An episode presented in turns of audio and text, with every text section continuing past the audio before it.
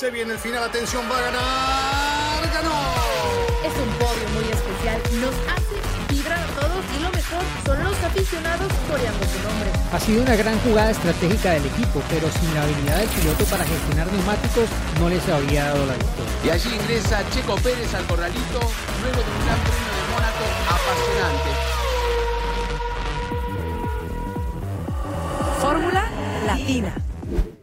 Hola, ¿cómo están? Y bienvenidos al capítulo número 43 de Fórmula Latina, junto a Giselle, Diego y Cris, pero hoy con un invitado súper especial.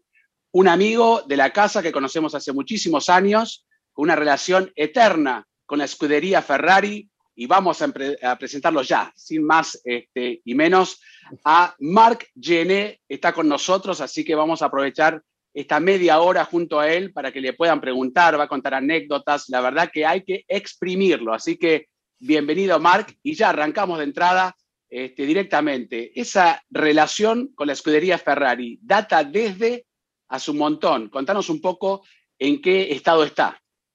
Sí, empezó a finales del 2004. Eh, realmente mi contrato empezó en el 2005, pero siempre yo cuento que fue en 2004 porque fue cuando probé el, Fórmula 1, mi, mi debut en Ferrari, fue a finales del año 2004 en Barcelona y además fue mágico, fue mágico porque era el, el, F1 2004, que yo creo que es uno de los mejores Fórmula 1 de la historia, ya no solo de Ferrari, sino de la historia. Eh, fue un debut además en el que fue un poco precipitado porque me subí al coche prácticamente antes de, de, firmar el contrato, no teníamos ni mi mono, me dejaron un mono de Michael Schumacher porque mi, mi talla es parecida a la de Michael, simplemente quitaron su nombre y pusieron el mío entonces fue un debut mágico. Eh, nunca olvidaré el, día que entré en el box y vi tanto rojo, el caballino y demás. Y desde entonces el trabajo ha ido cambiando mucho porque entonces había muchos test. De hecho, teníamos dos equipos de pruebas, ahora ya no existe el equipo de pruebas en la Fórmula 1. Y mi relación ahora ha evolucionado, mi trabajo ha evolucionado, soy un poco, hago labores de coaching, pues con, con Leclerc y con Sainz, trabajo mucho con los sponsors, con prensa, con el producto mismo de coches de GT y luego un departamento que para mí es de las joyas de Ferrari, que son los clientes F1, ¿no? aquellos clientes en el mundo, que hay muy poquitos, que son propietarios de Fórmula 1. Bueno, Giselle, obviamente se conoce muchísimo, así que todo tuyo. Gracias, Mark. Qué gusto que estés aquí. De verdad, me, me alegra mucho, mucho verte. Y bueno, preguntarte cómo estás. ¿No te preguntamos cómo estás? ¿Bien? la verdad es que bien. El tema de COVID cada vez es un poco en Europa, como mínimo, está mejorando mucho. Yo estoy ahora en España, iré para el Gran Premio de, de Bakú en un par de días. Y la situación en España es, sí, en España en particular está mejorando de una manera súper rápida. El tema, la vacunación va muy rápido y la familia, ha habido casos obviamente cercanos, pero no ha habido ningún caso grave y esto es lo más importante. Qué bueno, me da muchísimo gusto. Yo siempre que, que hablo de ti, siempre se me viene algo a la mente y es la capacidad que tiene Mark para escuchar, comprender y además compartir lo que está diciendo. Cuando trabajó con nosotros en Canal F1 Latinoamérica, yo siempre le decía, Mark, por favor, dime cómo lo haces. En un oído traía un piloto, en otro oído trae el otro piloto, más obviamente el resto del equipo. Luego encima traía la transmisión de Italia y del otro lado la nuestra. Y siempre que mencionaba su nombre, estaba ahí dispuesto para responder, para saber todo lo que estaba pasando. De verdad, eh, un genio. ¿Cuántos idiomas hablas, Marc? Sí, hablo, creo que son seis, si contamos wow. el catalán como idioma. Creo. Claro, claro. Eh, y es, es útil, ¿eh? la verdad es que a la gente joven siempre les digo que los estudios son muy importantes, los estudios de la escuela, los universitarios y a los pilotos. Cuando digo gente joven, también a los pilotos, pero los idiomas en el mundo del motor son súper importantes, ya no solo el inglés, que yo creo que sin el inglés no puedes ser piloto hoy en día de Fórmula 1, pero el francés, que lo hablo, el alemán también ha sido muy útil, el italiano me ha sido muy útil. Eh, con lo cual los idiomas sí han sido, me han ayudado, me han acompañado siempre en mi carrera deportiva.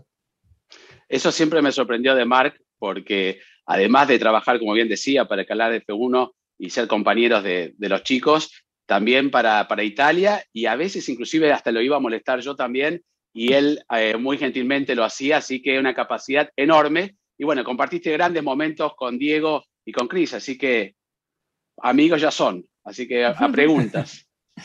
Sí, bueno, un gusto saludarte, Marc. Eh, mucha admiración, sobre todo por el gran profesional que, que, eres y cómo has llevado tu carrera después de dejar el pilotaje bueno, y conseguir triunfos importantes, ¿no? Como en Le Mans, como en, en Sebring y dedicarte ahora pues a esos roles múltiples, ¿no? Que, como bien lo explicaba Giselle, bueno, lo que más me impresionaba es que nunca te confundías de micrófono, porque creo que llegaste a tener tres micrófonos o más y a nosotros nunca nos hablaste en italiano. de idioma, claro. Exacto, aparte, es que esa capacidad para separar todo en la mente y llevar todo estructurado, creo que no la tiene cualquiera. Y aparte, creo que si existiera un récord Guinness por la persona que más autos de Fórmula 1 Ferrari ha conducido en toda la historia, creo que ese récord Guinness lo tendría Margené por la cantidad de autos. Yo me deleito viendo tus redes sociales. Hoy estoy en eh, la F2004, eh, en la F2001, F2003 GA, en fin, los has pilotado no sé cuántos más, no sé si lo tienes en la cabeza de cuántos autos de Fórmula 1 de Ferrari has pilotado y bueno, que nos cuentes de una vez cuál es tu favorito.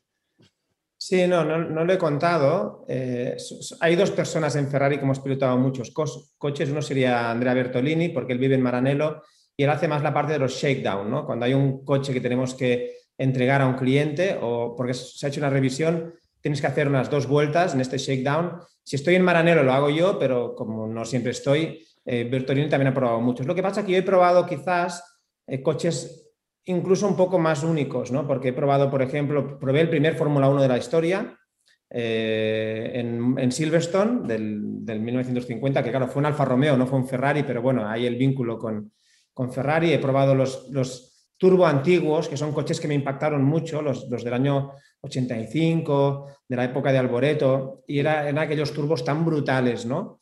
Y luego, curiosamente, me faltaban probar los coches, luego de, la época de los V8 y V10 los he probado todos, y me faltaba probar los híbridos actuales y los probé la semana pasada. La semana pasada hice un test en Fiorano, que no lo publiqué porque tampoco queríamos que se publicara mucho, más que nada porque la venta de estos coches que comentábamos se acaba en el 2013. En, la época híbrida aún no los hemos puesto en el mercado porque son coches muy complejos de mantener y estamos ahora sí ya trabajando en ellos para ver realmente si son coches que pueden ser vendidos a un cliente, porque el coche híbrido, como sabes, con el fly-by-wire, la batería se va cargando y tenemos que ver realmente si un no piloto profesional puede manejar estos coches. Y lo probé la semana pasada, lo probé un 2017 y me gustó mucho porque quería, ya había probado en el simulador, pero en realidad quería ver realmente este motor híbrido, ¿no? Cuánto, ¿Cuánto empuja? Te aseguro que empuja una barbaridad, pero es un coche pesado. O sea, los 100 kilos más o menos extra respecto a los V10 y V8 es un poco el hándicap que tiene este coche, ¿no? Y yo me quedo con... Hay dos modelos en particular que me quedo. Uno es el 2004, porque es el coche más rápido, porque tiene el motor de 900 caballos y tiene mucha electrónica además. Y luego me gusta mucho el 2008. Fue una época que tenía mucha carga aerodinámica, el reparto de pesos muy bueno, y además fue el último Ferrari campeón del mundo. Marc, un gusto saludarte. La verdad que, bueno, hace mucho que no te veía, si bien también, como, como decía Diego, te sigo a través de las redes sociales. Cada tanto te mando algún mensajito ahí para molestarte, pero e, es un placer tenerte con nosotros. Eh, y bueno, hay muchas cosas para preguntarte. Y relacionado con lo que recién contabas, porque una de las preguntas que tenía para hoy era a ver si habías probado los híbridos y ya me la despejaste la duda. La pregunta que te voy a hacer es que nos cuentes, porque como tenés esa, esa posibilidad, esa enorme posibilidad, alguno dice el mejor trabajo del mundo, de subirse a, a Ferraris de todas las épocas constantemente y ahora habiendo tenido una experiencia sobre uno de los híbridos, seguramente nos puedas transmitir o tengas eh, la sensación de cómo fue evolucionando la Fórmula 1 a través de los tiempos, porque sos uno de los pocos que nos lo puede decir al día de hoy. Sí, yo llegué, hubo un día, de los días más especiales, fue un día en Fiorano que llegué a probar en el mismo día, probé un V12, V10 y V8.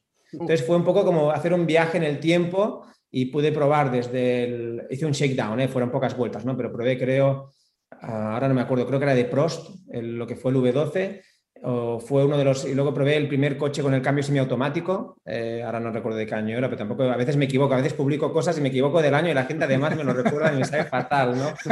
Me, pasa no se atrevan a regañar a Mark porque no se lo merece. Me, equivoco del modelo, no digo, no sé, digo 2000. Eh, no sé, 2009 y era SF90, por decirte algo, ¿no? Pero bueno, fue, una, fue muy bonito aquel año cuando probé los tres años, los V12, V10 y V8. Obviamente el ruido del V12 es inigualable, es música celestial, es un, es un ruido tan agudo, pero es cierto que el motor no empuja como el V10. Hay una gran diferencia de potencia del V12 al V10. El V10 es un poco, tiene más drivability, ¿no? Lo puedes usar más saliendo de las curvas, se estira muchísimo más. El V12 llega un momento que se acaba. Realmente las revoluciones, no sé cuántas llega, pero llegará a 14.000 o 13.000 y el V10 obviamente llegó a, en mi época buena del motor BMW de Williams, llegamos a más de 19.000 revoluciones, casi 20.000 revoluciones. Pero entonces, el V12, por ejemplo, era un coche muy duro físicamente. Yo tengo un gran respeto por la época de Senna, Schumacher, eh, Mansell, porque eran coches, perdón, más que Senna, Senna Prost, sin power steering, eh, muy físicos. Cuando hago un test con los V12, de la época del V12, físicamente son extremadamente duros. Y luego ves que vas sentado y vas como muy desprotegido, ¿no? con el cuerpo un poco por encima, toda la parte superior está muy desprotegida. Entonces, a nivel de, carga, incluso aerodinámica, y de hecho el otro día yo creo que lo visteis, se hicieron muchas comparativas con la, vuelta on board de Hamilton en Mónaco contra la de Senna, ¿no?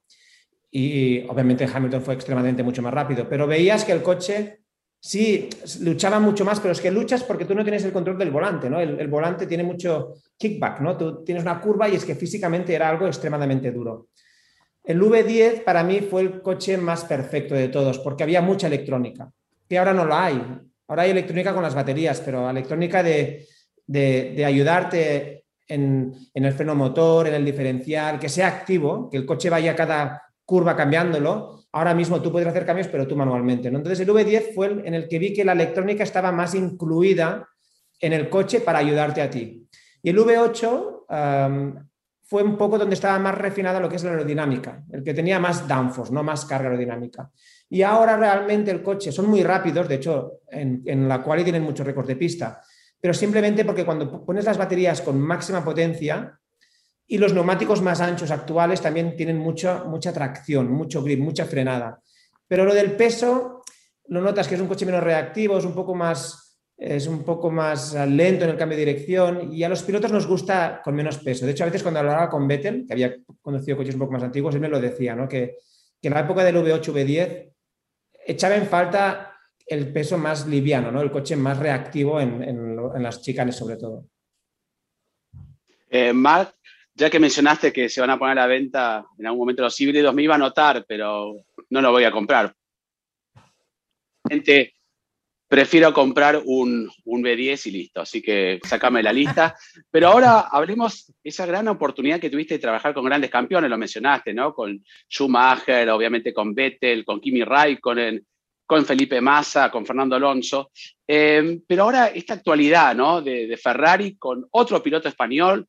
Eh, trabajaste también en algún momento con Pedro de la Rosa, que también formó parte del equipo, con Esteban Gutiérrez, no siendo español, pero mexicano. Eh, ¿Cómo ves la realidad de Ferrari y el talento de Carlos Sainz? ¿no? Porque todos están mirando que no está tan lejos de Charles Leclerc, de hecho, en muchas prácticas inclusive está un poco más adelante. ¿Cómo se ha adaptado también Carlos Sainz a Ferrari?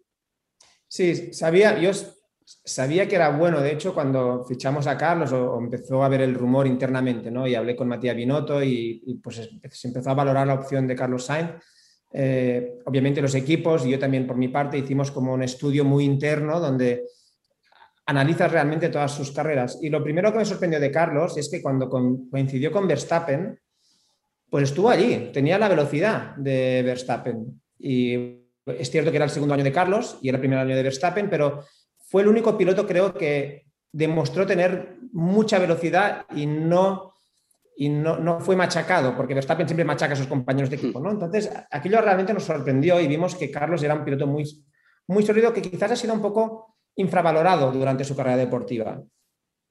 Pero yo no me esperaba que su adaptación a Ferrari, con un día y medio de test, que esto es algo que podemos debatir si es correcto o no, yo creo que no, que es un poco, ridículo ahora mismo hacer una temporada y media, un día y medio de test, Carlos ha sido el piloto que más rápido se ha adaptado al, equipo nuevo, ¿no? Si lo comparamos con Richardo, con Alonso, eh, con Pérez, ¿no? Les está costando muchísimo más que a él. Y, que tenga esta velocidad y esta rápida adaptación, no me lo esperaba. Me esperaba que tardaría más, porque la fuerza de Carlos es su mentalidad, es su inteligencia, es un piloto que no comete errores. Fíjate que acabó la primera carrera y dijo, no, no, yo no quise arriesgarme en la salida porque necesito los kilómetros. Entonces, es un piloto extremadamente racional, inteligente, que va, que sus temporadas siempre van a más. El año pasado, por ejemplo, empezó con un poco de mala suerte, Norris estaba por delante y él acabó por delante de Norris, ¿no? Entonces, Carlos lo que está haciendo realmente es sorprendente porque creo que lo mejor de Carlos va, a llegar, no lo hemos visto aún. Y, la verdad es que en Leclerc que estamos hablando yo creo que es uno de los cracks, sin duda, junto con Verstappen. ¿no? Con lo cual estamos encantados y ahora mismo realmente podemos confirmar y afirmar que tenemos la mejor dupla de pilotos. Eh, había gente que decía, bueno, quizás Norris-Richardo, pero visto lo que le está costando a Richardo, tenemos ahora mismo la, mejor, sí, la mejor pareja de pilotos, más allá de que se llevan tremendamente bien entre ellos y esto es algo muy, muy importante. Y luego Carlos también técnicamente es un piloto extremadamente bueno.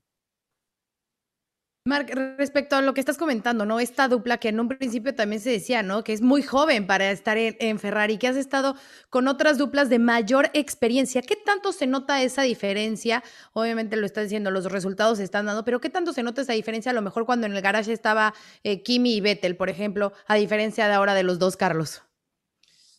Sí, quizás ahora ves que están extremadamente motivados, que em, sabían que iba a ser un año. Yo creo que estamos haciéndolo lo máximo de bien que lo podíamos hacer. Yo no me esperaba que fuera este año Ferrari mejor de lo que lo estamos haciendo, ¿no? Luchar por la tercera posición era nuestro máximo objetivo. Pero Carlos, y, o sea, con un piloto que ya hubiera ganado, quizás, eh, bueno, sí, daría lo máximo, pero Carlos y Leclerc, o Sainz y Leclerc, están construyendo. O sea, ellos ven que todo lo que puedan aportar ahora va a ir a favor de su futuro en Ferrari.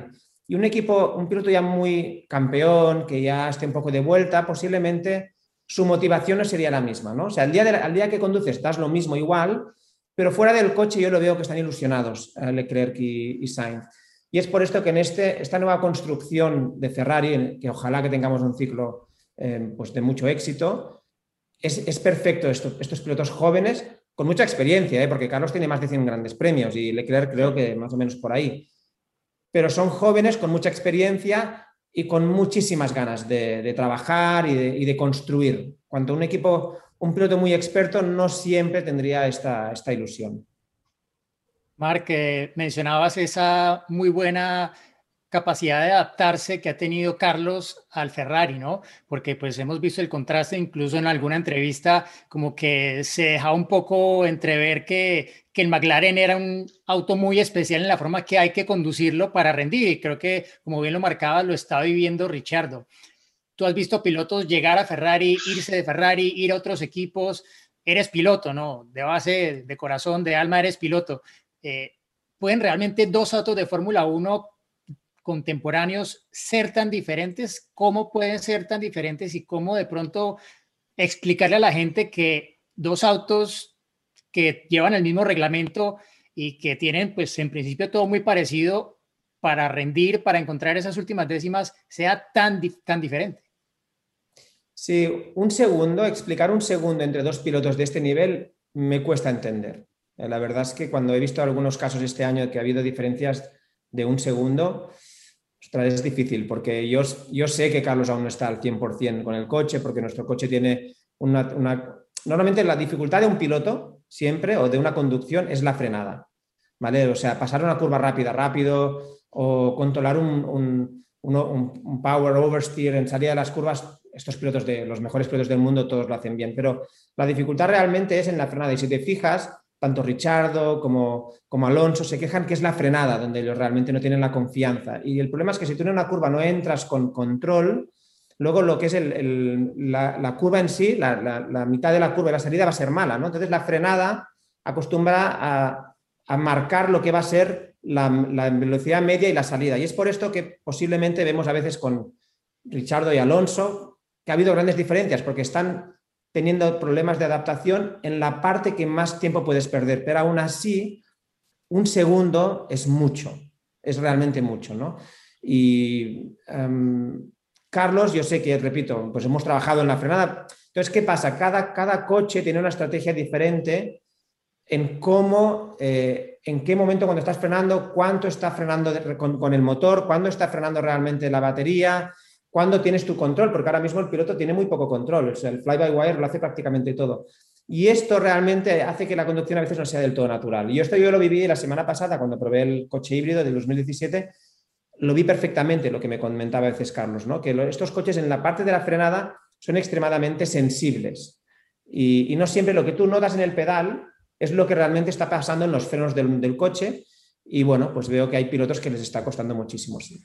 Eh, yo lo que te quiero preguntar es cómo vivió Ferrari o, tal vez debería decir cómo sufrió Ferrari el 2020, cómo fue el año pasado para ustedes dentro de la fábrica.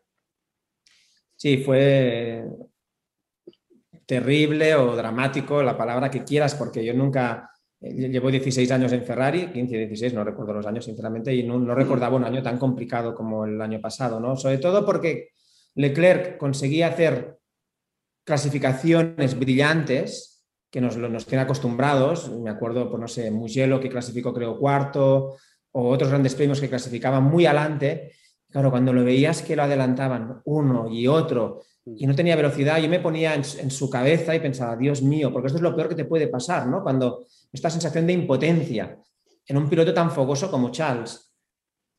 Y, yo que retransmito para la televisión italiana es que, claro, sí, intento vender optimismo, pero es que había lo que había, no había más, ¿no? Em, fue muy duro, la verdad es que fue muy duro. Los tifosi son unos grandes aficionados, mm, sí que se quejaban, obviamente, pero son es, una queja como eh, positiva, te diría yo. ¿no? Yo siempre doy el ejemplo, aquí en España tenemos tres clubes grandes, que es el Barça, el Madrid y el Atlético de Madrid. Y el Barça y el Madrid, siempre digo, yo soy, más del Barça, ¿eh? pero son, aficionados muy críticos. ¿no? A, la más mínima que no ganas ya es una debacle. Y el, el Atlético de Madrid, el aficionado siempre apoya. Entonces el, el tifosi de Ferrari siempre, tú notabas que te estaba apoyando, era crítico con el año, pero te estaba apoyando. A mí me preocupaba más, de verdad, por, por Vettel y por Leclerc. Por Leclerc, estas carreras que él se iba para atrás y Vettel, cuando veías pues, que no pasaba de la Q3 y que, no, avanzaba posiciones porque no teníamos un motor muy competitivo, a los mecánicos, por ejemplo, que hacen tantas horas de trabajo, fue, muy duro, pero bueno, al final, eh, este año yo creo que estamos siendo mejores porque hemos aprendido de un año tan complicado. Marc, ya que hablaste de la carrera de prácticamente todos y bueno, de esa gran oportunidad que tuviste cuando probaste la Ferrari 2004, tu carrera como piloto de Fórmula 1, ¿no? Sabemos que comenzó el Minardi, estuviste allí dos años, sumaste puntos, ¿no? Algo casi impensado. Y me acuerdo en un quiz que hicimos con Sebastián Vettel y contigo, no sé si fue en, Austria, eh, Sebastián Vettel tenía que adivinar justamente si había sumado puntos y fue muy gracioso porque se sorprendió cuando le dijiste que había sumado con Minardi. ¿Qué recuerdos tienes de esa época?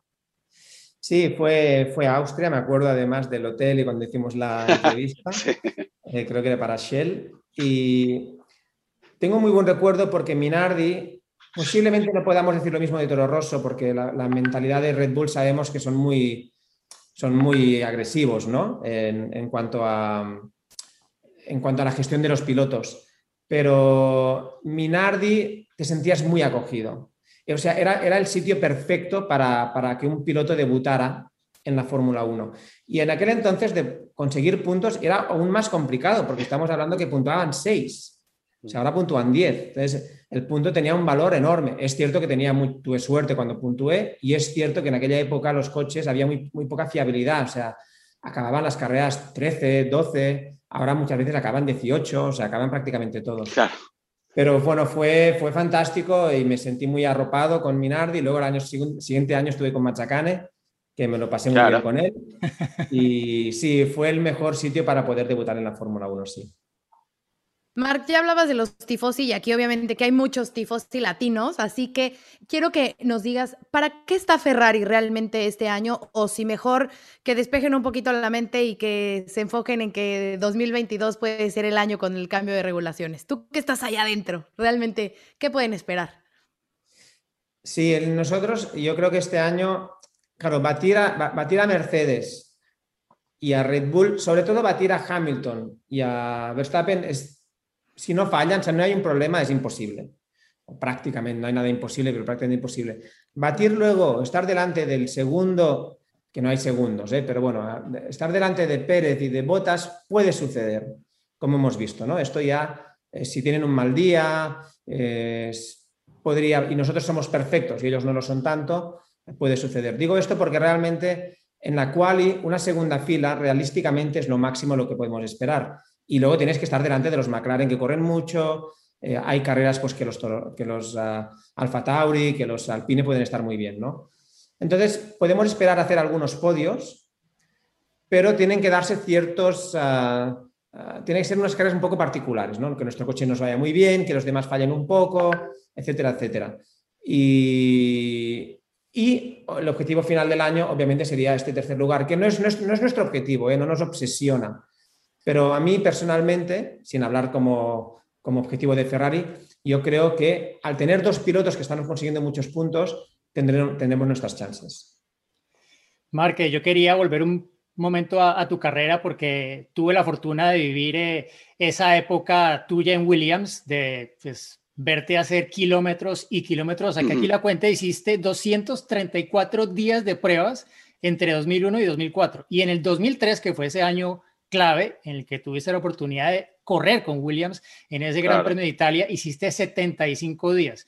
Quería que nos recordaras un poco lo que fue esa experiencia de llegar a ese Gran Premio de Italia, que aparte fue una carrera crucial para el Mundial, porque Montoya llegaba a un punto de Schumacher, un punto detrás estaba Kimi, estaban peleando también el Campeonato del Mundo de Constructores, Ralph había tenido un accidente en los entrenamientos previos en Monza y de repente el sábado por la mañana te dicen, Mark, a clasificar y a correr. Sí, fue una época que yo a veces cuando lo hablo con Pedro de la Rosa siempre digo que fuimos muy afortunados de poder vivir la época en la que el piloto de pruebas era sumamente importante. Eh, porque llegábamos a hacer más o menos, si calculo, unos 50.000 kilómetros al año hacíamos, porque era esto, unos 50 días de test o algo más, o 70 días de test al año hacíamos. Em, eran días muy duros porque llegábamos a hacer seis días seguidos de test. Recuerdo en Jerez, o sea, teníamos ampollas en las espaldas. Era físicamente, era extremadamente duro, pero esto hacía que estabas muy preparado.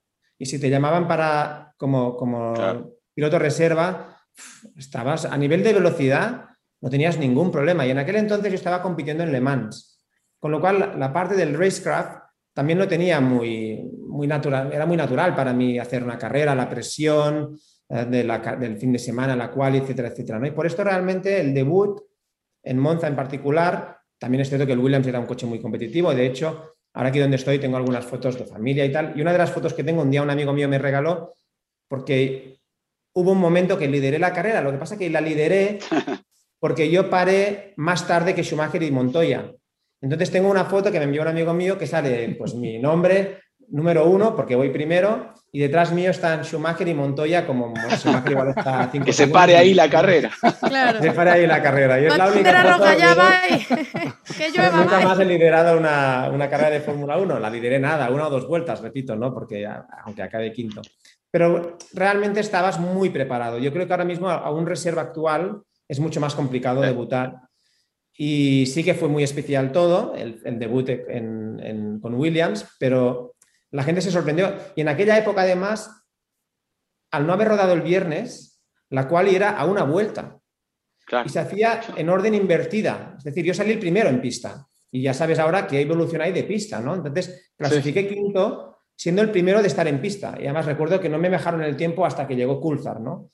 Pero bueno, me ayudó muchísimo Montoya. Montoya fue extremadamente amable conmigo, me dio todos sus secretos, me explicó todo y me sentí muy, muy arropado de, Juan Pablo Montoya y fue un placer poder, pues que él fuera mi compañero aquel día.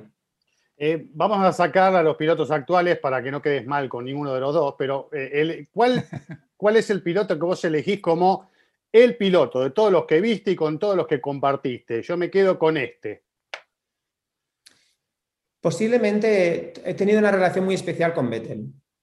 Em, siempre hemos conectado mucho, hemos trabajado mucho y yo creo que amigos es complicado hablar de amigos en el mundo del motor. Posiblemente uno de, los pocos pilotos, hay dos pilotos a los cuales yo considero que soy amigo de ellos y fueron eh, Nicolás Minasian, con quien corrí en Le Mans, y Alex Burs, ¿no? Porque yo creo que en Le Mans sí que creas una amistad y al final gana el coche, con lo cual haces, un equipo muy, muy fuerte. ¿no? En la Fórmula 1 esto es más complicado, compañeros de equipo, amigos, seguro que no los he tenido, pero cuando he trabajado con Schumacher, con, todos estos grandes campeones, con Vettel eh, íbamos a cenar a menudo y yo sé que él era, él de los, yo era de las pocas personas con las que Vettel realmente pues, se abría y hablábamos. Además, Vettel es un piloto que puedes hablar de muchísimas cosas más allá de la Fórmula 1. ¿no? Y bueno, tengo un gran recuerdo de su, sí, de su época con la que trabajé con él. Bueno, yo no quiero aprovecharme porque estás distraído, no te fijaste el reloj, no tenés ni idea qué hora es, pero como habíamos quedado que ibas a estar media hora, si no, seguimos hablando, este, porque la estás pasando muy bien como todos nosotros en Fórmula Latina, pero tenemos que guardarnos para preguntas y el anecdotario, porque la anécdota tuya seguramente será muy valiosa. Así que, ¿les parece? Porque yo si no sigo, en el le digo que pasó no, media vamos hora. a escuchar No la pregunta que nos mandaron para Mark. ¿No lo engañamos a Mark entonces? ¿Escuchamos la No, pregunta? no, en- engáñalo, engáñalo. Vamos a escuchar la pregunta. Hola, ¿cómo están a todos los podcast? Mi nombre es Fabricio y soy de Buenos Aires. Y aprovechando que tenemos a Mark de invitado, quiero hacerle una pregunta sobre Ferrari. Porque viendo que tuvimos un coche para ganar en Mónaco, por más de que Leclerc no pudo largar y Sainz terminó segundo, tuvimos un coche para lograr la victoria. Pero quería saber su opinión, si fue solo el circuito de Mónaco por las características de nuestro auto, o Ferrari puede dar lucha para ganar y para hacer podios en, en los siguientes circuitos. Un saludo grande a todos y muy bueno su podcast. Sí, hola Fabrizio. Pues eh, es cierto, es decir, eh, podríamos haber ganado en Mónaco. Nos esperábamos ir bien en Mónaco y sobre todo porque el Gran Premio de Barcelona, el último sector, siempre se ha hablado de que es muy parecido a Mónaco y es cierto. El último sector de Barcelona, donde fuimos muy rápidos, no los más rápidos, pero fuimos muy rápidos en Barcelona, nos hizo pensar que íbamos a ir muy bien en Mónaco y así fue. Con lo cual, ahora mismo ya después de, de, esta primera parte del campeonato, tenemos muy claro en qué circuitos vamos a ir bien y en cuáles no tanto. Y, y de los que quedan de circuitos, habrá algunos que yo creo que va a ser Singapur. Eh, Baku, por el tipo de curvas sí, pero por la velocidad de la recta no. Entonces, pero un circuito que vaya también como Mónaco no va a haber otro. Un circuito que podamos realmente decir, vamos a intentar luchar por ganar la carrera, no va a haber otro circuito. Luego va a haber otros donde yo creo que vamos a tener nuestras opciones de hacer podios y va a haber otros donde vamos a sufrir bastante más. Generalmente nuestro coche genera mucha carga aerodinámica o mucho grip en curva lenta. No tenemos el mejor motor, tenemos un buen motor, pero no el mejor motor, con lo cual necesitamos circuitos donde haya muchas curvas lentas y donde sea difícil calentar los neumáticos, porque nuestro coche realmente los calienta con bastante facilidad. Si estos dos factores existen, curvas lentas y calentar neumáticos con pocas rectas, luego somos muy competitivos, pero esto es Mónaco, no va a haber otro circuito tan particular como, como este. Bueno, y ahora sí, la anécdota, que pueden ser varias si querés, puedes quedarte media hora contando anécdotas, antes de despedirnos, porque tenemos millones, millones de preguntas todavía, pero bueno, este, un trato es un trato, así que la anécdota.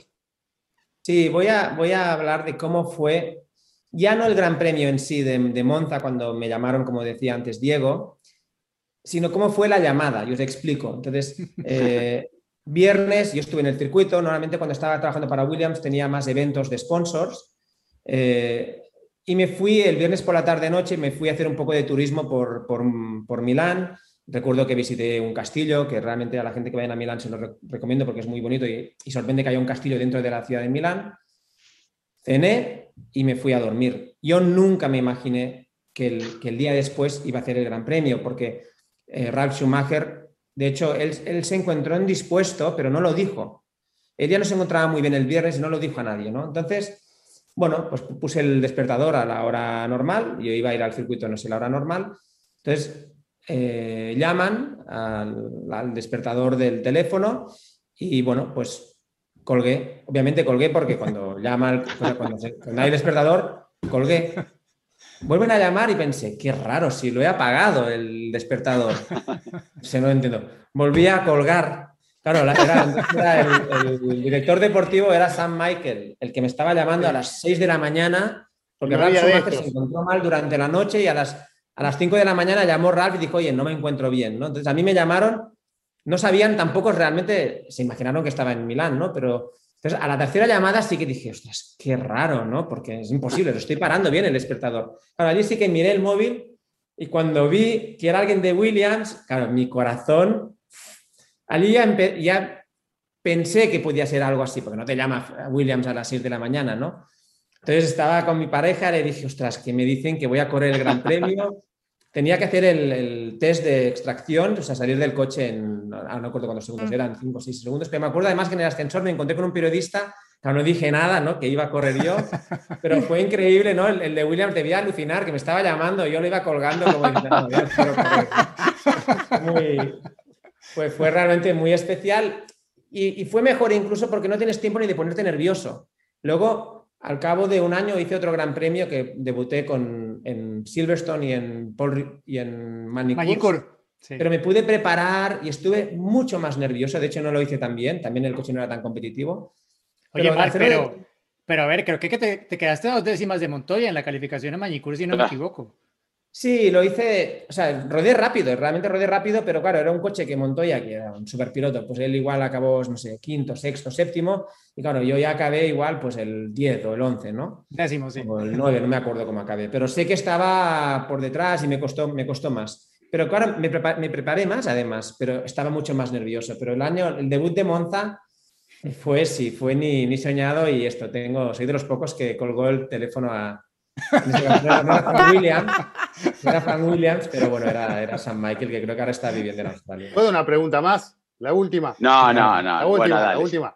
No, y tiene que ver con, con tu rol. Eh, ¿A dónde se ve Marc Gené en el futuro? ¿Estás cómodo donde estás y te pensás ahí? ¿Te pensás como en un futuro tomando un rol más protagónico, tipo jefe de equipo en Ferrari? ¿Te pensás seguir creciendo dentro de Ferrari hasta llegar a, lo máximo? Eh, ¿Dónde está la cabeza de Marc Gené y a dónde quiere llegar en Ferrari? Sí, ahora mismo durante, yo me veo en este rol que hago actualmente porque es, porque es la verdad es que es, es un lujo, ¿no?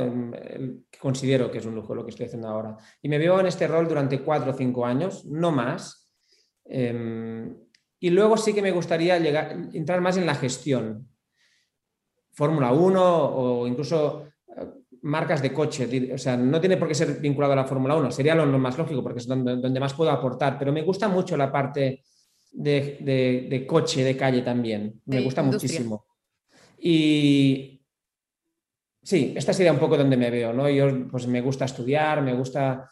Y no, me, no me encasillaría solo en el rol de, de de tener que trabajar en un equipo de carreras. Pero bueno, durante cuatro años, cinco años, me gustaría seguir pilotando estos coches porque esto aún me, hace sentir un poco piloto.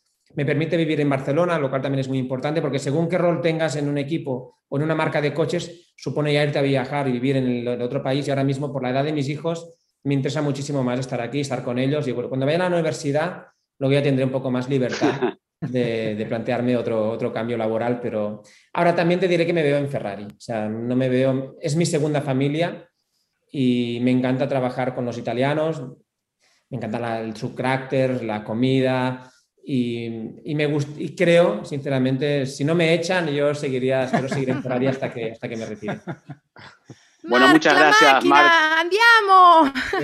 Lo vamos a sancionar a, a Cris que te hizo una pregunta más, si no estaban los planes.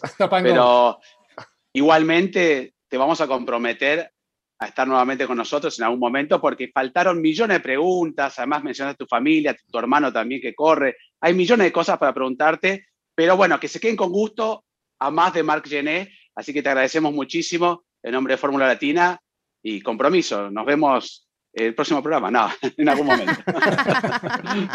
Seguro que sí, nos vemos. Qué grande, Mark, ¿no? La verdad, qué claridad, cómo explica, qué analista, bueno, piloto, como bien dijo Diego, ganando en Le Mans, estando en los mejores autos, y tuvimos la oportunidad de entrevistarlo y le sacamos unos minutitos de más. Pero bueno, ahora las preguntas, porque siguen. Hola amigos de Fórmula Latina, hola Gis, Diego, Cris y el inmortal Juan Fosaroli. Soy José y un saludo desde Perú. Este fin de semana estuve maravillado con la Indy 500 y esas últimas vueltas de infarto, y mi pregunta va relacionada a eso. ¿Cuál es o cuáles son las mayores diferencias entre un monoplaza de Fórmula 1 y un monoplaza de IndyCar? Agradezco su respuesta y éxitos en el programa. Bueno, José, un saludo.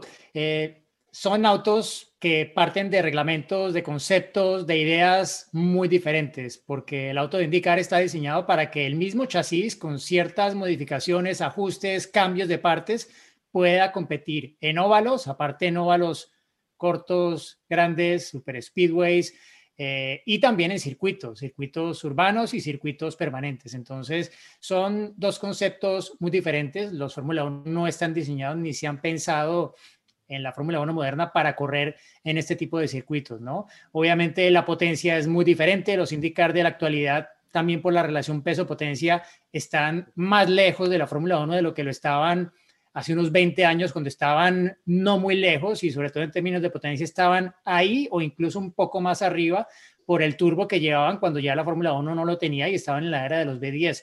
Pero en la actualidad, de hecho, los superfórmulas japoneses, por esa relación peso-potencia, están más cerca de un Fórmula 1 que un indicar, aparte mm. por lo que se ha agregado de peso, el aeroscreen que utilizan ahora, eh, todos los carenados que pues son pensados más para la seguridad también en los óvalos, después del accidente de Dan Weldon en 2011. Son realmente dos autos que aunque se parezcan en algunas cosas y tengan motor eh, turbo, realmente están muy lejos uno de otro. La IndyCar va a ir hacia turbo híbridos en el futuro, es lo que plantean, pero para eso todavía eh, falta bastante y bueno, son conceptos diferentes, eh, así como pues en el caso de correr en óvalos, pues es un concepto muy diferente la Indy 500 a correr, por ejemplo, en Mónaco o en Bakú, no tiene nada que ver. Entonces, son realmente autos muy, muy, muy diferentes y claro, tiene, cada uno tiene sus partes buenas y sus partes no tan buenas. Yo me quedo con que el espectáculo que dan los indicar por ser autos todos de el mismo chasis, con dos marcas de motor, a diferencia de la Fórmula 1, donde cada uno hace su chasis y hay cuatro marcas de motor, pues eh, creo que obviamente eso genera una paridad que es difícil encontrar en la Fórmula 1. Que de hecho, digo, ¿no? Se han medido. Perdón, sí. Nada más rapidísimo. Tuve la oportunidad de estar ahí el fin de semana. Mm. Era mi, fui primeriza, así debuté en, en, como aficionada en las 500 millas. Y lo que me gustó es que, no, o obviamente ya mencionaba Diego las diferencias de los autos, ¿no? Pero también el ambiente es muy distinto. O sea, Puede ser lo mismo, o sea, al final vas a ver una carrera de autos, pero el ambiente es muy distinto a lo que se maneja en las carreras europeas, o sea, lo que es Fórmula 1. Por ejemplo, aquí los aficionados llegan con su hielerita y van con su hielerita a las gradas. En Fórmula 1 no vas con las hieleras a las gradas, a menos de que a lo mejor estés en el cerro o así, que ya te lleves como que tu sillita y demás, pues a lo mejor, ¿no? Pero eh, eso era algo, o sea, algo que a mí me llamó muchísimo la atención, ¿no? La gente con sus hieleras. Número dos, también obviamente la ceremonia previa en Fórmula 1 es nada más como que el himno, los a los pilotos al frente, el himno del país, a lo mejor algo, eh, los aviones o lo que sea y ya.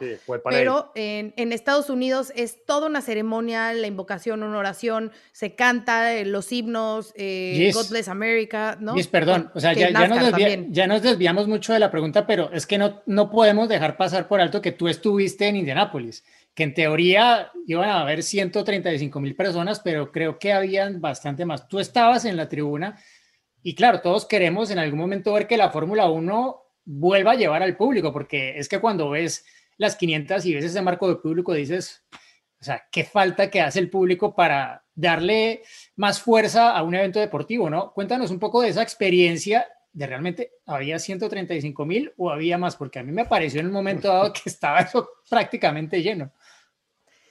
Bueno, la verdad, no, en teoría sí, 135 mil, pero yo creo que sí parecíamos mucho más.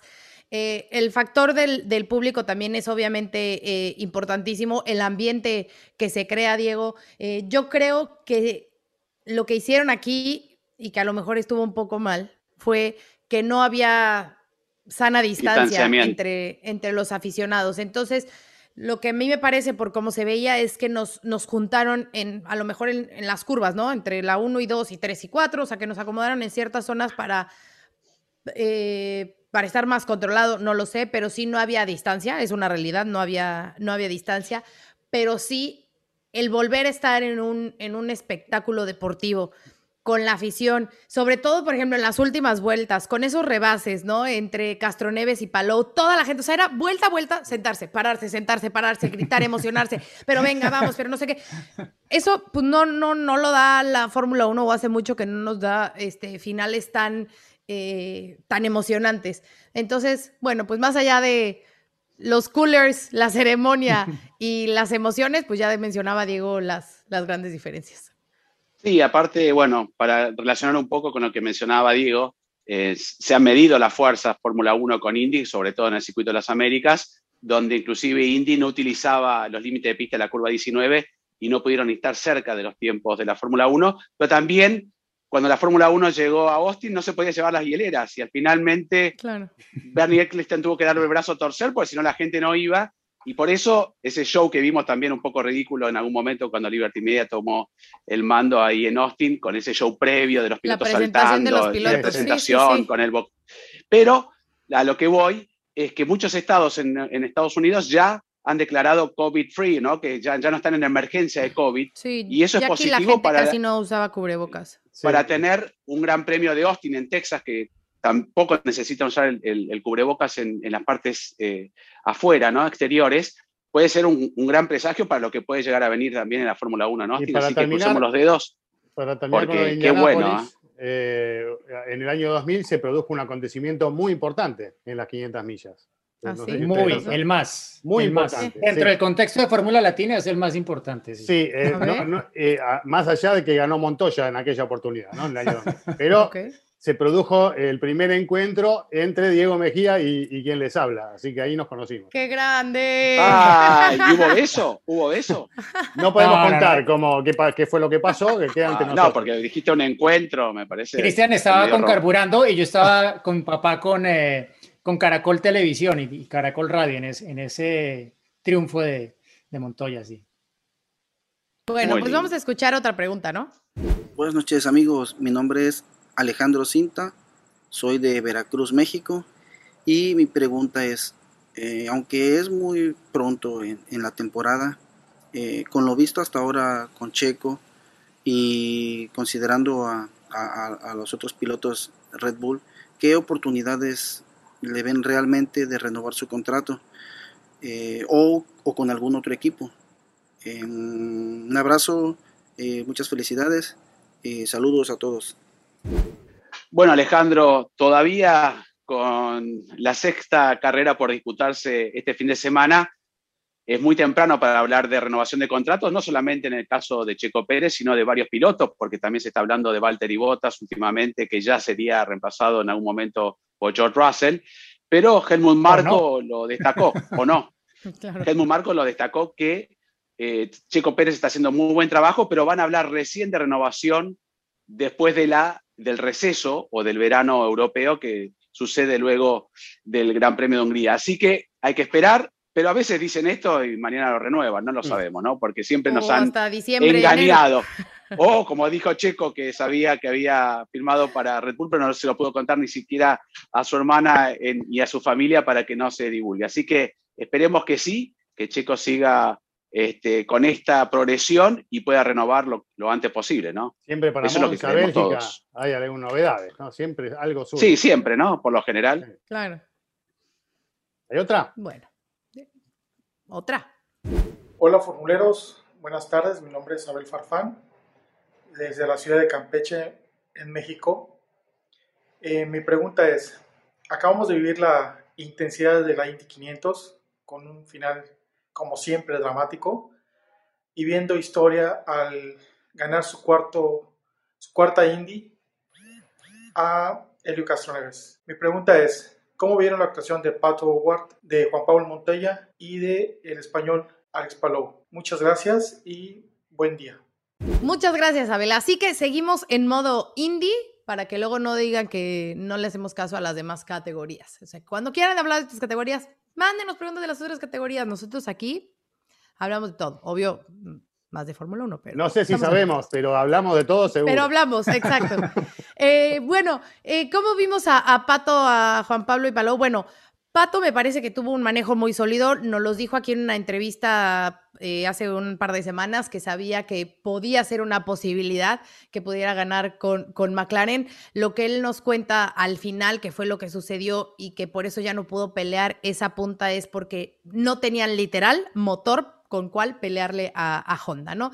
Entonces, por eso incluso perdió la última, en la última vuelta perdió la, la tercera posición pero me parece que hizo un extraordinario trabajo el mexicano, incluso lideró algunas vueltas, así que yo me quedo con muy buen sabor de boca de lo que está haciendo Pato y creo que también, bueno, Palou nos sorprendió muchísimo al estar ahí peleando con Castro Neves en las últimas vueltas, que les digo que era tensión total y, y fanatismo total en las tribunas y vaya momento me parece, o sea, digo, Juan Pablo obviamente con toda la experiencia que tiene, pero Castro Neves, ¿no? Ganando cuatro veces la IndyCar cuando prácticamente ya eh, creíamos que no, no podía hacerlo a sus cuarenta y tantos, volverlo a hacer. Eh, lo decía en una entrevista al final que era el, Tom Brady de IndyCar, porque obviamente eh, pasan los años y sigue, sigue triunfando. No sé, tú que estás más cercano a él, Diego, ¿cómo viste a Juan Pablo? Bueno, no, o sea, primero decir que, que, Pato corrió muy bien, ¿no? Y que no se nos olvide que en la calificación fue bastante evidente que Honda tenía ese poquito más de velocidad. Y en las 500 millas de Indianápolis realmente la velocidad ya tope, ah, tope se ve, es en la parte final de la carrera. Otra cosa, eh, Pato es el mejor mexicano, o sea, el mejor mexicano que ha clasificado en, en Indy 500, es el mejor resultado para un mexicano, vaya. Sí, bueno, que no han corrido muchos tampoco, pero bueno. Bueno, pero... Eh, el, caso, el caso es que hizo una excelente carrera, ¿no? Hizo una excelente carrera, Pato. Eh, mm, yo escuché las radios de, del equipo, la suya, la de Montoya, durante casi toda la carrera y, realmente se escuchaba muy tranquilo y eh, siempre pues dando las indicaciones de lo que quería probar en la puesta a punto, qué no estaba funcionando, qué pasaba cuando él se colocaba al frente, qué pasaba en el tráfico, cómo evolucionaba el auto conforme eh, se iban gastando los neumáticos y se iba vaciando el tanque de combustible. Pero al final sí, o sea, creo que hicieron los ajustes, pero al final es que ya cuando había que mostrar, poner todas las cartas, Ahí faltó ese poquito más de velocidad, desafortunadamente, para que hubiese podido atacar ya fuera a Castroneves o a Palou, que ambos son pilotos de Honda, ¿no? Y que Castroneves pues estaba con un equipo que le dio la oportunidad de correr por primera vez este año en la IndyCar en estas 500 millas, pero estaba también con ayuda de Andretti, ¿no? Que es un equipo que está establecido y bueno, la experiencia de Castroneves, que es un eh, piloto que trae ya un bagaje eh, de, muchos años de, de esa carrera y que pues se está perfilando para ver si el próximo año se convierte en el primer pentacampeón de las 500 millas de, de Indianápolis, ¿no? Sería, sería impresionante, ¿no? Y con sus 47 años, si lo, si lo lograra, ¿no? Y está claro que, fue la experiencia la que lo llevó a la victoria, sí, ¿no? Porque lo manejó con, con mucha soltura y, y, ese, ese tramo final de las 500 millas fue la experiencia de, de Helio la que lo llevó, sin lugar a dudas, a quedarse con este triunfo, ¿no? Sí, fue, fue un poco.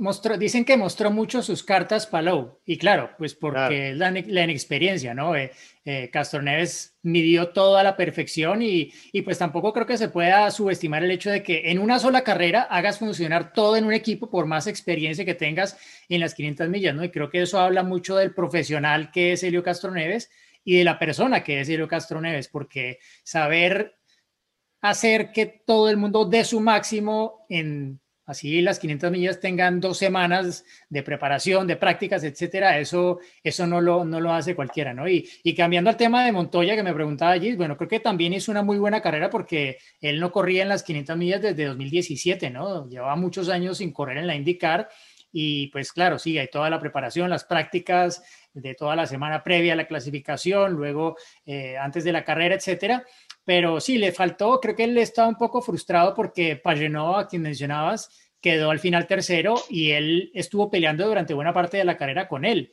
y sentía que tenía un mejor auto que él. Perdió en algunas ocasiones en las paradas en pits o con el tráfico antes de las paradas en pits, que es el momento de, de, de apretar en las 500 millas, de hacer como esa especie de overcut, como lo vimos en Mónaco, pero que aplica también en las estrategias de las 500 millas, pero más con el ahorro del, del combustible sobre todo. Y Palau, bueno, Palau de quitarse el sombrero, ¿no? Porque eran apenas sus segundas 500 millas, había chocado en la clasificación. Mm. Eh, ya creo que el año antepasado o antes, no sé, ya había tenido, ya ha tenido dos golpes por lo menos en Indy. Y hay muchos pilotos que cuando pegan en Indy, ya la confianza nunca vuelve a ser la misma o les toma tiempo volver a recuperarla. Palou no la ha perdido en lo más mínimo. De hecho, chocó antes de, durante la clasificación y luego salió y enseguida estaba en la misma velocidad o mejor que la que había tenido la última vez antes de, chocar. Entonces, ahí hay un español que bien puede convertirse en ganador de las 500 millas y que va a ser un, un eh, hueso duro de roer también en términos del campeonato porque está con un equipo, bueno, uno de los dos, tres mejores que es el equipo Ganassi. Bueno, y también reivindicar un poco a los viejitos, ¿no? Porque Mejía tiene la misma edad que Elio Castroneves, que Juan Pablo Montoya, es más grande que nosotros. Este, Ambos son mayores que yo, perdón. Ambos son mayores que yo. Son del mismo año. Son del mismo año. Son mayores que yo. nada de malo. Sí, por mes, por un mes estás diciendo, por unos meses. Juan Pablo es de tu mismo año. ¿no? Te, son mayores que año, Mejía. Es el más grande del, de Fórmula Latina y encima Juan, se años. Juan, no, no, no. Tú, tú cubres Fórmula 1 desde los 50. O sea, tú eres el más viejito. Luego, Hasta Cris es Diego, que es de la camada de, de Juan. Entonces, Cris y yo somos los jóvenes de este equipo. Claro. La claro. verdad, juventud. Y, juventud. Y como bien dijo Giselle, ni una, ¿no? sola cana. Brady, ni, una, ni una sola cana, mira. Todas te quedaron bien pintadas, mira. No, no, no, yo no, todavía no, lo, no llegué a eso, pero me afeito acá como para ser un poquito más grande, ¿no? Vamos, Kimi, Federer, eh, Elio, todos, todos. Vamos, Alonso, todos, Brady, Serena Williams. Bueno, ¿queda una? ¿Una más? ¿Qué tal amigos? ¿Cómo están? Mi nombre es Humberto Torres y los saludo con mucho gusto desde Sucre, Bolivia. Para Bakú, Red Bull ha dicho que usará su polémico alerón trasero pese a que Mercedes amenazó con protestar si esto sucedía. ¿Qué posibilidades hay de que prospere dicha protesta y cuáles serían las consecuencias? ¿Qué pasaría con el alerón delantero del equipo alemán? ¿Su protesta no jugaría en contra de ellos en el futuro? Giselle, Diego, Juan, Cristian, les mando un caluroso abrazo y deseos de éxito a Fórmula Latina.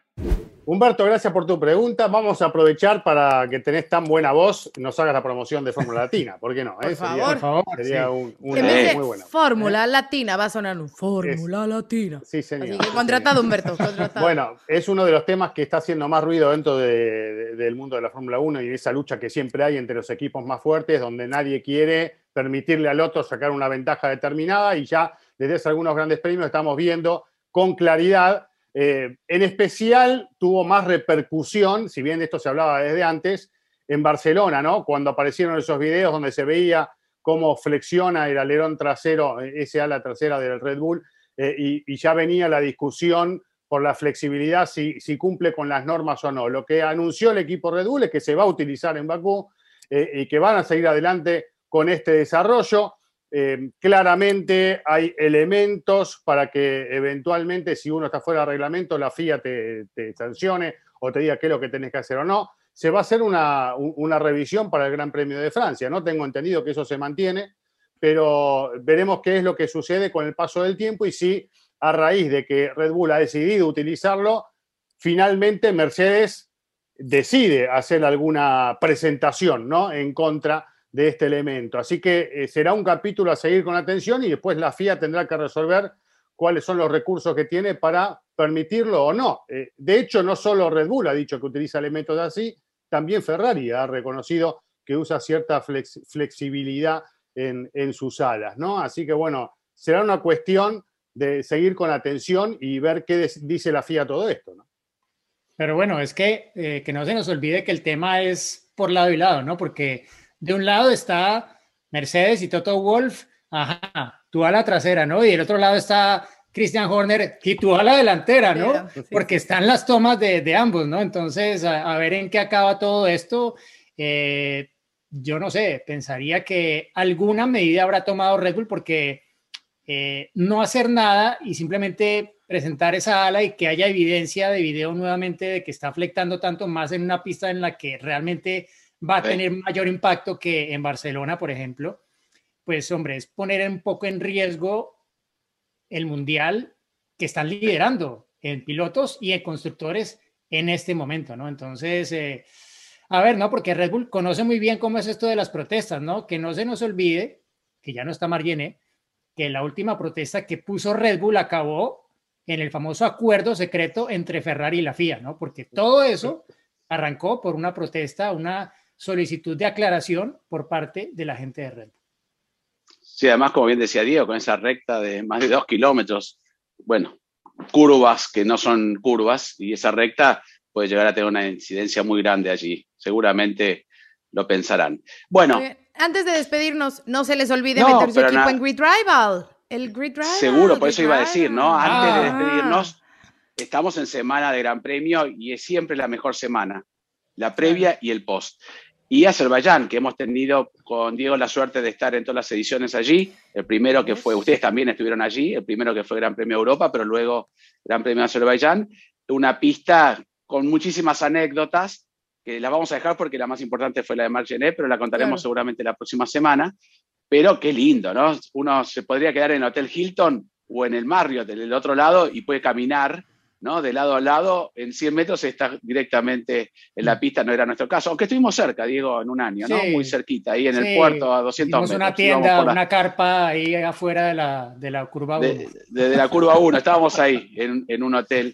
eh, así que bueno, Lindo la verdad circuito. que hay mucho para hablar, pero sí, interesante, Una- ¿no? Tal vez un poco tip. aburrido, tantas curvas de 90 grados que a mí Sí, eso un poco me aburre, pero, Pero la es- parte es antigua es muy linda. ¿no? Es Sí. A mí me encanta ¿no? ese Y circuito. no hay que A olvidarse de esa larga recta que, que los tienen los autos más de dos kilómetros eh, aplicando el acelerador a fondo y, y que tienen su riesgo porque están entre dos paredes a 350, 360 kilómetros por hora. Y ese fue, digamos, siempre mi, mi temor. Pero esto es automovilismo y hay que darle para adelante y, y eso es lo que genera también atractivo en las carreras. Así que vamos a ver qué sale este fin de semana.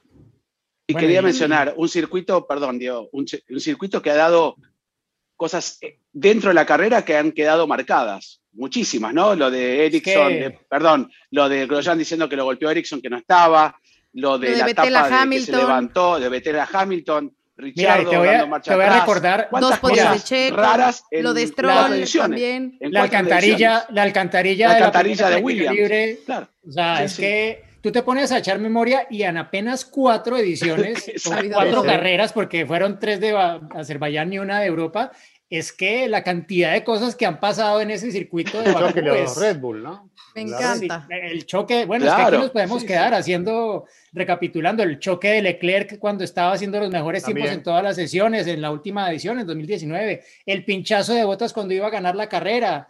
Eh, no, o sea, Hamilton, ¿se acuerdan de Hamilton 2016. perdido que no podía, no podía Q3. poner en el auto? Claro, Q3 y dijo, se clasificó décimo, finalmente que terminó quinto, pero no entendía cómo hacer los ajustes en el volante. Ah, El- Yo me acuerdo de esa el primera autazo- carrera en el autazo de 2016. Vettel. llegando en- El autazo de ruedas. Sí, sí. El autazo de del Hamilton. auto de Sí. seguridad. Sí, sí. Yo, yo me acuerdo de ese Alonso, primer, ¿no? el primer carrera en Wow. 2016 cuando estábamos en el, en el Media Pen, porque estábamos, o sea, normalmente, Juan, cuando no había pilotos que salían, nos quedábamos en el, en el Media Center viendo la carrera más Sí, sí. tranquilos, pero en cuanto empezaban a retirarse, pues teníamos que bajar a hacer las entrevistas. O sea, vimos ahí toda la carrera porque era desfile de pilotos uno tras Sí, otro y sí, la sí. cantidad de cosas que iba pasando, o sea, no podíamos creer, decíamos, o Podio sea, qué Stroll. Tuvo esta primera edición. Por favor, que así sean todas, porque de verdad es que estuvo, estuvo muy buena. Pero bueno, pues piensen en todo eso para cuando armen su equipo en Grid Rival, porque todo puede pasar y a lo mejor si han sumado puntos, esta puede ser al revés o Unos tips. viceversa. A ver, Al- órale. algunos tips. Bueno, My steering wheel, my steering wheel. exacto, ese ¿Se es otro, de ¿eh? Kimi? ese es otro, claro. Bueno, dos podios en Bakú para quien ya sabemos quién, ¿no? Wow. Claro, para Mexican Pérez. Power. Mexican Power. Pero dos podios también tiene allí Sebastián Vettel. Dos Sí. podios también allí tiene Lewis Hamilton. Mm. Y hay otro piloto que también tiene dos podios allí. El más reciente ganador, Valtteri Bottas. Valtteri Bottas. Claro. Híjole, Y que estaba por ganar, Ni- ¿no? ninguno de En ellos el- tengo en, en mi en equipo, el los 2000 voy a cambiar. En 2018, si no era por esa, ese debris que estaba en el medio de la pista que no vio, pero se veía, si no ganaba a Valtteri, no sé si hubiera o si iba a haber órdenes de equipo, Vale. pero, Pero, ojo, Iba- porque ya saben, ¿no? Que Lando le dijo a, perdón, Sainz di- le dijo a Lando, bueno, sí, tú me dijiste que yo iba a ir bien en Mónaco, bueno, ojo porque ustedes tienen muy buena velocidad en recta, ustedes van a volar en Bakú. guapa. Bueno. Ojo con Y otra cosa, Ahí no hay que pasar al auto de seguridad antes de que se retire de la pista, ¿no? Eh, que que Ah. es uno de los circuitos donde tenés que andar dejándolo ir lejos para, para no pasarlo cuando Claro. acelera. Relanzar la carrera en el último instante. Bueno, sin que Y no, pase la- el año pasado, por favor. Y la carpa, con cosas típicas de ahí, con unos sombreros de tipo cosaco que se puso Ah, Diego que tienes en tu casa, sí.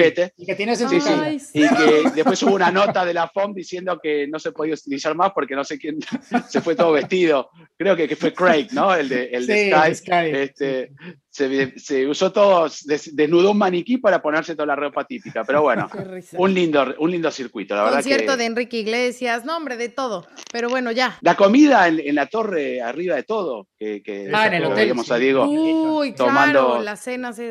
Yo siempre dije que para mí Bakú era como, o sea, la verdad era como estar en un cuento de hadas, ¿no? Porque de repente tenías así de que la torre de la, de la doncella y todo así como el casco antiguo, y de repente llegabas como a una ciudad lo más millennial, ¿no? De que los edificios, las Flaming Towers. Eh, Giselle, ¿te acuerdas cuando fuimos al lugar que salía fuego de la tierra? Por eso le dicen tierra de fuego. Sí, sí, sí, sí, sí, literal es así, la tierra empieza a salir fuego de la tierra. Sale fuego, sale, fuego de, abajo.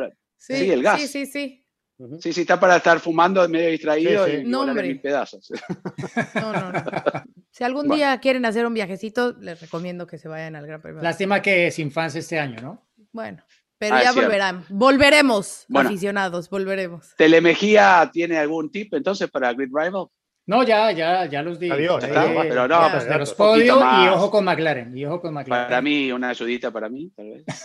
Eh, ¿Lo hacemos por privado después? Sí, sí, sí. Necesita recuperar. Ah, bueno. Bueno, listo. Mete a Helio Castro programa. ¿eh? ah, no, me, me, me lo, voy, lo, voy, a sacar a, a Mazepin, que lo tenía como piloto revelación. Eh, bueno, se terminó el programa. ¿Qué programa con Marchené? ¿Qué lujo? Y bueno, y todo lo que hemos vivido en este gran programa. Acuérdense, Grid Rivals, Gran Premio Azerbaiyán. Chau, chau. Adiós. Se viene el final, atención, va a ganar. ¡Ganó!